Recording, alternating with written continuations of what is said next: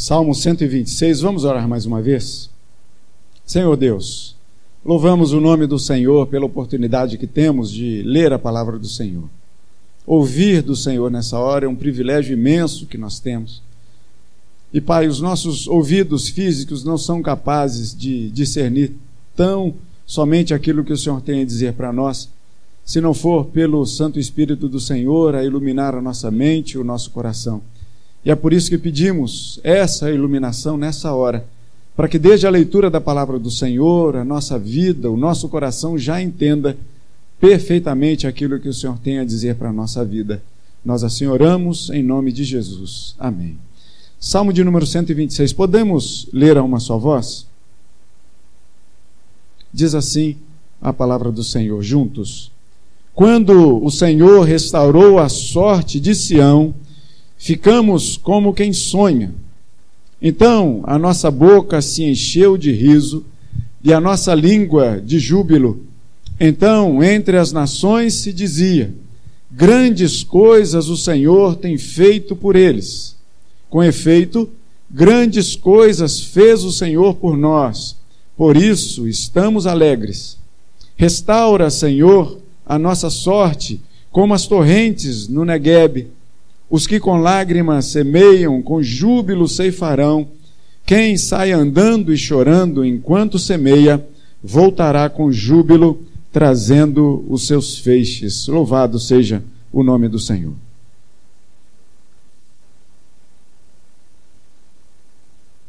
Irmãos, esse esse salmo, esse texto que nós acabamos de ler, se você perceber aí na sua, na sua Bíblia ele começa da seguinte forma: Cântico de Romagem. Está logo aí como se fosse um, um título, né, um subtítulo dele. Cântico de Romagem. É, o povo de Israel, ele cantava muito. Era um povo muito feliz com Deus que tinha. Um Deus que fazia brotar louvor no coração desse povo. E esse cântico de romagem, ele era usado justamente para quando o povo estava rumando para o templo, para louvar e engrandecer o nome do Senhor. E eles iam cantando ao longo da caminhada, ao longo da jornada, eles iam entoando cânticos de louvor a Deus. Cântico de romagem talvez nos lembre aí até Romaria, é aquela questão de sair de um lugar e até, ir até Roma. Então, por isso o nome Romaria. É rumar de um lugar para ir a outro adorar. E aqui ficou para a gente então o cântico de romagem, que começa aí no Salmo de número 120 e vai os, nos salmos seguintes. Eram salmos, eram cânticos que o povo do Senhor entoava enquanto estava rumando para a casa do Senhor. E aqui já fica a primeira dica para a gente. Como tem sido a saída da nossa casa para chegar na casa do Senhor? Eu digo para vocês que não há como ter uma das maiores alegrias que nós temos é deixar a nossa casa e vir para a casa do Senhor. É um privilégio tão grande você poder sair da sua casa com a Bíblia embaixo do braço, que talvez hoje aí é trocada pelo seu celular, pelo seu tablet, não tem problema, né? Mas o bom é você sair da sua casa, do conforto da sua casa e vir aqui adorar e bendizer o nome do Senhor. Agora, como é essa forma que você deve sair da sua casa? Deve ser a melhor possível. Você tem que estar com o coração radiante de alegria por poder ter o privilégio de vir à casa do Senhor. Com um detalhe muito importante: em alguns lugares do mundo, você não tem essa possibilidade. Se você de repente apresentar essa possibilidade ou apresentar esse comportamento e dizer para qualquer pessoa: Estou indo à casa do Senhor louvar, provavelmente você pode inclusive ser morto, perseguido. Mas aqui não. Aqui a gente tem a liberdade de estarmos na casa do Senhor glorificando e exaltando o nome dele. Então fica a nossa a primeira dica aqui é para que quando estiver chegando o domingo, no sábado à noite, já comece a preparar o seu coração para você acordar bem no dia seguinte. Para aqueles que, que têm o costume de vir aqui no culto da manhã, e que eu vejo aqui alguns rostos aqui que eu já vi hoje de manhã. Mas para aqueles que vêm à noite ou preferem só vir à noite, não tem problema não. Você não será castigado se você não for em dois cultos no domingo de forma nenhuma. Mas que você venha com muita alegria para glorificar e exaltar o nome do Senhor. Saia de casa com o coração disposto já. Se você mora aqui perto que, que dá para vir a pé, né? Venha radiante. Dê felizes bons dias para quem você encontrar no longo do, ao longo do caminho. Se você por acaso precisa vir de carro, e tem gente que mora fora da ilha e é membro dessa igreja, né? o mais distante mora, acho que em Jacarepaguá. É pertinho. Mas eles vêm aqui glorificar o nome do Senhor. A jornada, de repente, pode ser quase uma viagem, né? Mas que venha, de repente, dentro do carro, dentro da condução, dentro do ônibus, seja de onde for, mas venha com o coração muito alegre. Porque estar na presença do Senhor não é um fardo para a gente. Estar na presença do Senhor é uma maravilhosa dádiva de Deus para a nossa vida. E a gente deve fazer com que isso reflita de dentro de nós para aqueles que nos encontram, seja no caminho para a igreja, ou seja daqui de volta para a nossa casa que a luz do Senhor resplandeça sobre nossa vida, ilumine os seus caminhos, ilumine as suas falas, os seus comportamentos, para que as pessoas vejam como você é feliz na presença de Deus. E esse salmo, esse cântico que nós acabamos de ler, nos fala disso. De quando o povo ia para a casa do Senhor dizendo: Quando o Senhor restaurou a sorte de Sião, nós ficamos como quem sonha. Então a nossa boca se encheu de riso, a nossa língua de júbilo. Ou seja, são coisas muito alegres por causa de um fato, por causa de um momento histórico na vida daquele povo. Quando nós falamos e quando nós iniciamos esse, esse texto e fala de quando o Senhor restaurou a sorte de Sião, quando ele pode ser uma coisa jogada para o futuro, quando isso acontecer, quando. Mas pode ser como uma coisa pontual, que é no caso deste texto. Fala de um momento que aconteceu na vida do povo. Porque o povo de Israel, ele não passou por facilidades o tempo todo. E também fica uma, um outro, uma outra dica aqui para você. Não é pelo fato de você ter toda a alegria do mundo de estar na casa do Senhor, de vir para a casa do Senhor, glorificar e exaltar o nome dele, que você está livre de perigos, que você está livre de tristeza, que você está livre de sofrimento. Não é isso. Eu só estou falando para você prestar bastante atenção neste momento que Deus te dá. Se você tem a oportunidade de deixar a sua casa e vir à casa de Deus, venha com muita alegria, com muita disposição. Porque aqui, nós viemos aqui e estamos aqui com o intuito exaltar o nome de Deus, prestar culto a Ele. Na verdade, o culto é dele. Nós vimos só participar desse culto, que Ele nos dá a oportunidade de fazer. Então, quando nós olhamos aqui o povo lembrar de um momento histórico da vida dele, o povo ia para a casa do Senhor glorificando e exaltando o nome dele, dizendo o seguinte: olha só, nós já fomos escravos. Nós já estivemos presos. Nós já servimos a outros povos. E aí é onde o povo começava a lembrar, se dirigindo para o templo, dizendo: Agora o Senhor nos proveu a libertação.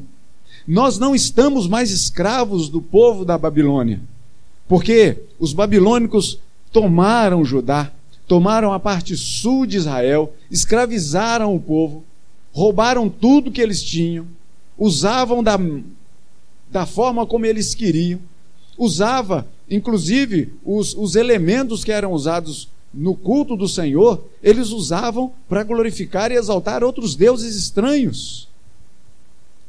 E depois de todo esse momento de escravidão, o povo novamente se viu livre e o povo ia cantando isso, lembrando do tempo que eles eram escravos, lembrando do tempo de sofrimento e dizendo: quando o Senhor restaurou a nossa sorte, nós ficamos como quem sonha. Porque eles tinham oportunidade de novo de ir para casa. Eles tinham oportunidade de novo de voltar a glorificar e exaltar o nome do Senhor no templo. Essa oportunidade foi dada a eles de novo pela mão forte do Senhor. É certo que eles erraram. Por isso, foram feitos cativos. Eles erraram e erraram feio. Quando eles começaram a prestar atenção em outras coisas senão a Deus. Quando começaram a servir de forma desleixada o nome de Deus. Isso não vai dar certo. E aí então, o povo vai e vê que o Senhor age no tempo e na história mais uma vez e tira o povo da escravidão e dá novamente a terra que era deles, por possessão. E eles então se veem felizes e alegres e saem cantando ao Senhor agora, lembrando daquele tempo, dizendo: quando o Senhor restaurou a sorte de Sião, ficamos como quem sonha. Então, a nossa língua, a nossa boca se encheu de riso e a nossa língua de júbilo. E agora preste atenção que vem aqui nesse final do versículo 2. Então, entre as nações se dizia: grandes coisas o Senhor tem feito por eles. Notem bem que o povo de Israel está lembrando que no tempo em que eles eram cativos, no tempo da escravidão, as nações ao redor notavam algo diferente neste povo. Porque apesar de o povo estar passando por dificuldade, escravidão, era um povo que cantava, era um povo que louvava a Deus, era um povo que no meio do sofrimento continuava louvando e engrandecendo o nome do nosso Senhor. Muitas vezes, talvez, por uma por uma topada que a gente dá, e o dedo fica ali, aquele, sabe aquela quina que mira o nosso dedo mindinho? Toda, todo mundo já passou por essa quina, né? E que machuca a nossa vida.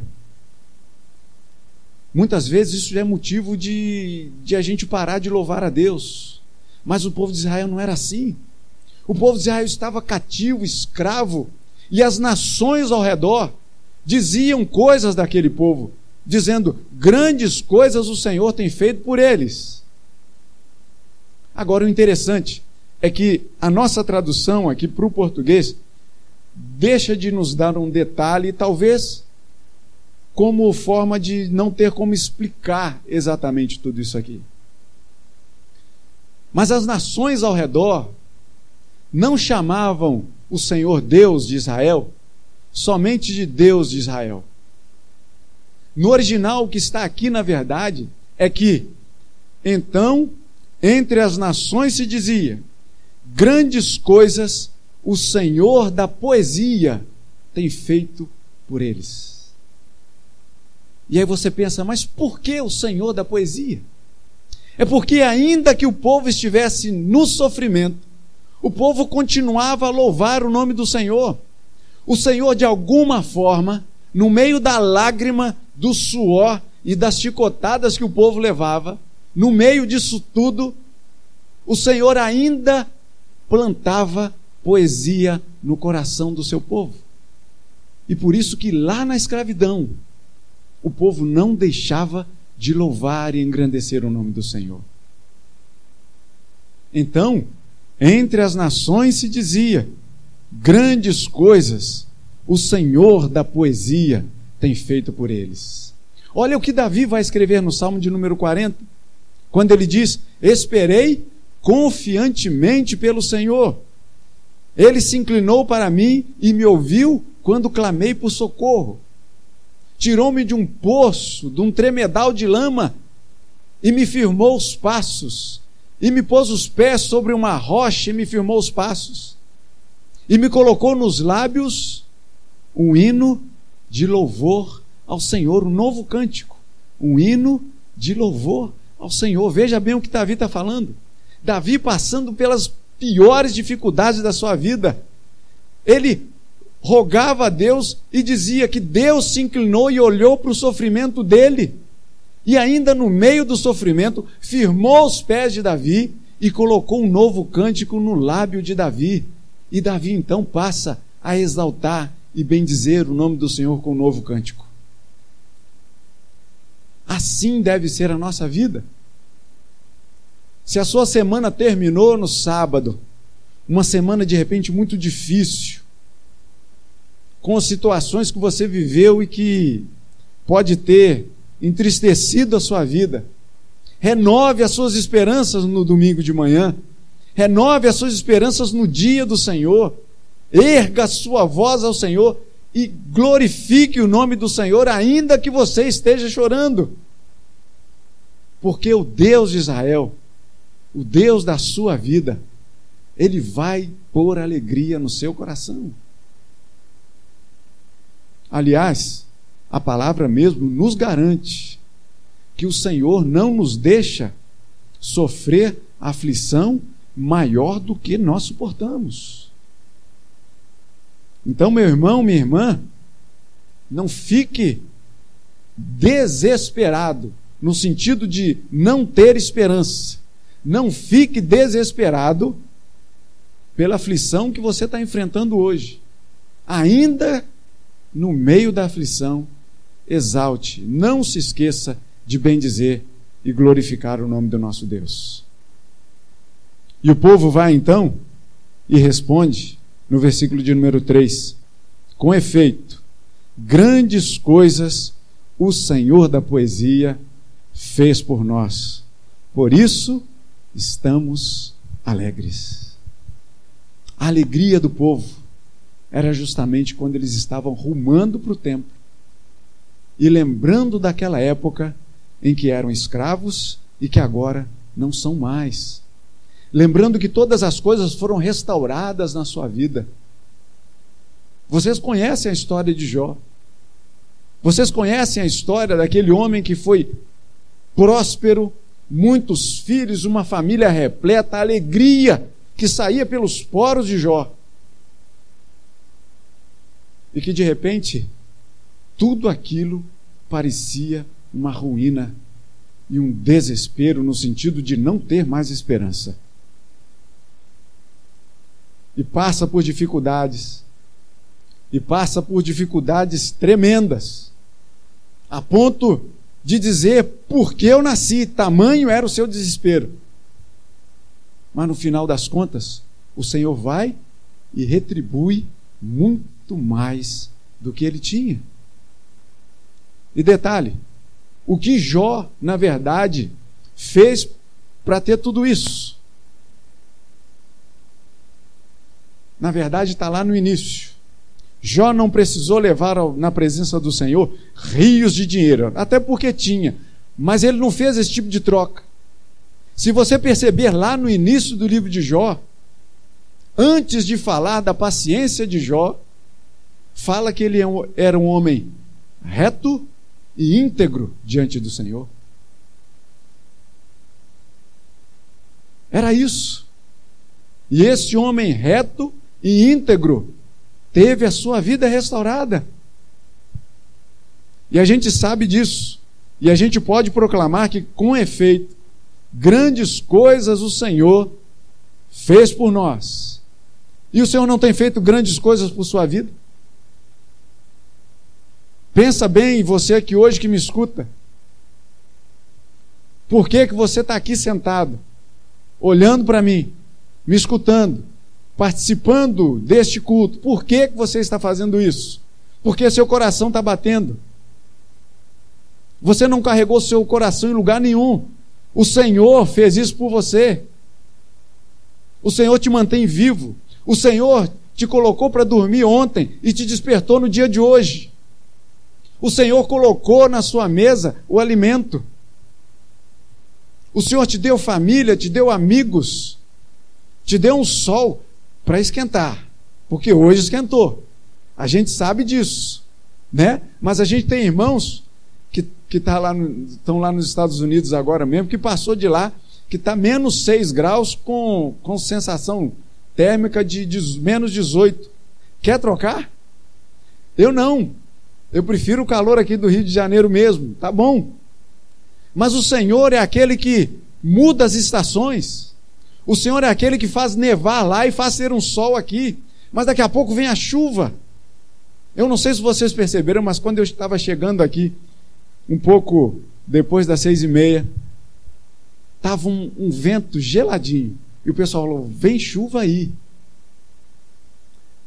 A bênção do Senhor vem com sol rachando, vem com vento, vem com chuva. Porque tudo está no controle dele. Até a nossa aflição está no controle de Deus. O que que diz lá no Salmo de número 23? Ainda que você esteja andando num vale escuro como a sombra da morte, o Senhor muitas vezes não vai te tirar de lá automaticamente, ele vai andar com você lá no vale. E a gente tem que sentir essa segurança. E quando a gente sente essa segurança, dos nossos lábios só pode sair o louvor a Deus. Não tem outro jeito. E a gente vai verdadeiramente dizer, com efeito, grandes coisas o Senhor fez por nós, por isso estamos alegres. O povo de Deus deve ser o povo mais alegre dessa terra. Irmãos, eu já costumo dizer, né, e, e aí estudante de, de letras aí, eu gosto muito de dizer isso. Você é feliz, porque você tem Cristo Jesus contigo. Você é feliz, sabe, sabe disso. Apesar de você poder passar por momentos em que você não está feliz. Mas mesmo nos momentos em que você não está feliz, você não deixa de ser feliz com a alegria que Deus é o Senhor da sua vida. Quando foi que o Senhor resgatou a sua sorte? O povo de Israel achava que era simplesmente o final da escravidão. Quando o Senhor restaurou a sorte de Sião, ficamos como quem sonha. Quando o Senhor restaurou a sua vida? Sabe quando? Quando o Senhor foi para a cruz do Calvário, quando Cristo Jesus morreu, mas quando ele ressuscitou e deixou o túmulo vazio, ele restaurou a sua sorte e te deu toda a alegria deste mundo para você viver e para você viver nela e viver bem nela. Por mais que você derrame lágrimas ao longo do dia, saiba que o túmulo está vazio para te dar toda a alegria deste mundo. O Senhor restaurou a sua e a minha sorte quando o Senhor Jesus venceu a morte, ressuscitando em vida e dando a mim e a você vida e vida em abundância.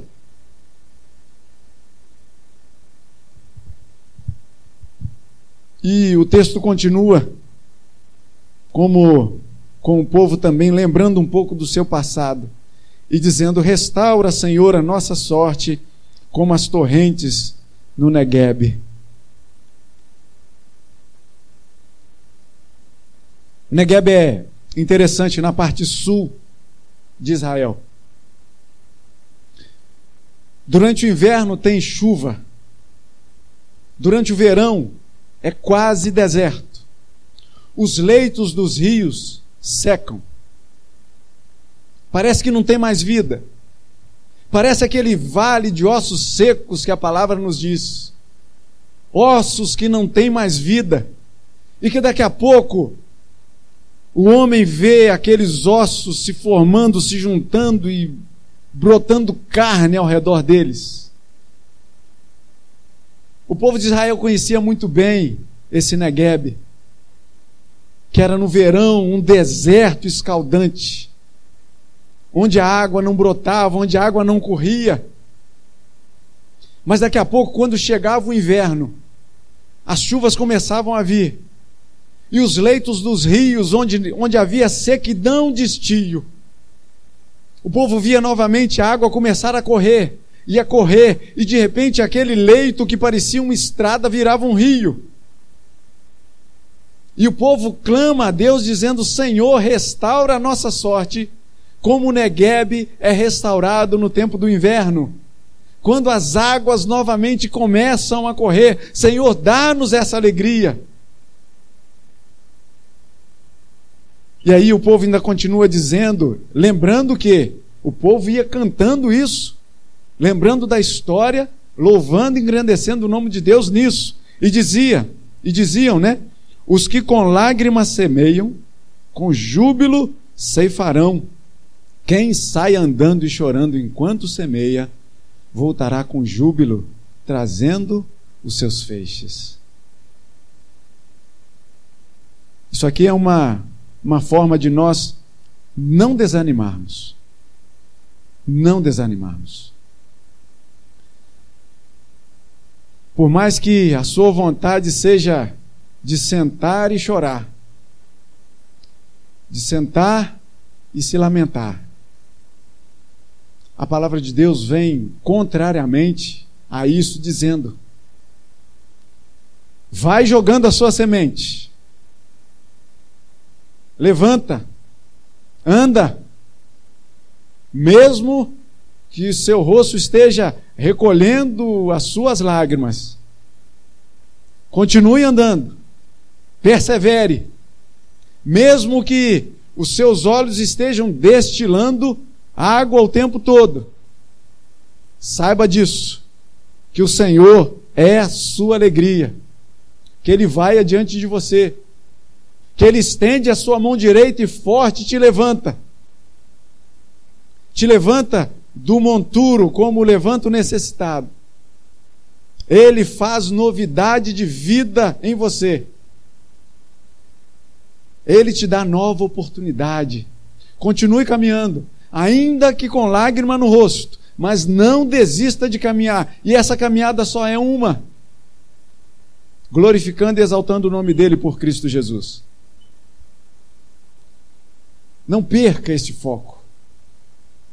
O Senhor é muito maior do que a sua tristeza, muito maior do que a sua aflição, muito maior do que a sua angústia. O Senhor não dorme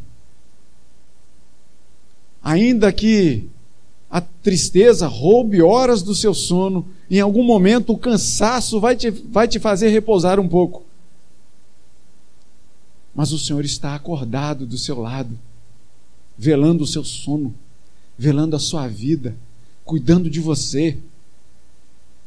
Porque não dormita nem dorme o guarda de Israel. O Senhor sabe da sua aflição. Não vire para Deus e fala: Senhor, eu não estou entendendo nada. Você pode não entender, mas o Senhor está contigo.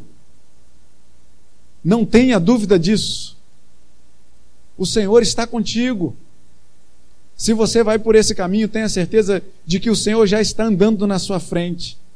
Se você tem medo do que vem atrás de você, tenha certeza que o Senhor tem guardado a sua retaguarda. Saiba que o Senhor está do seu lado Saiba que o Senhor é o seu alicerce, aquele alicerce daquela casa que é construída sobre a rocha. E que vem o vento, vem as águas, a tempestade e, as, e, a, e a casa não cai, porque foi construída sobre a rocha. Saiba que o Senhor te protege. Por isso, eleve a sua voz em adoração a Deus. Os que com lágrimas semeiam, com júbilo ceifarão. Quem sai andando e chorando enquanto semeia, voltará com júbilo trazendo seus feixes. Quando foi que o Senhor restaurou a sua sorte? Quando foi que o Senhor te deu novidade de vida?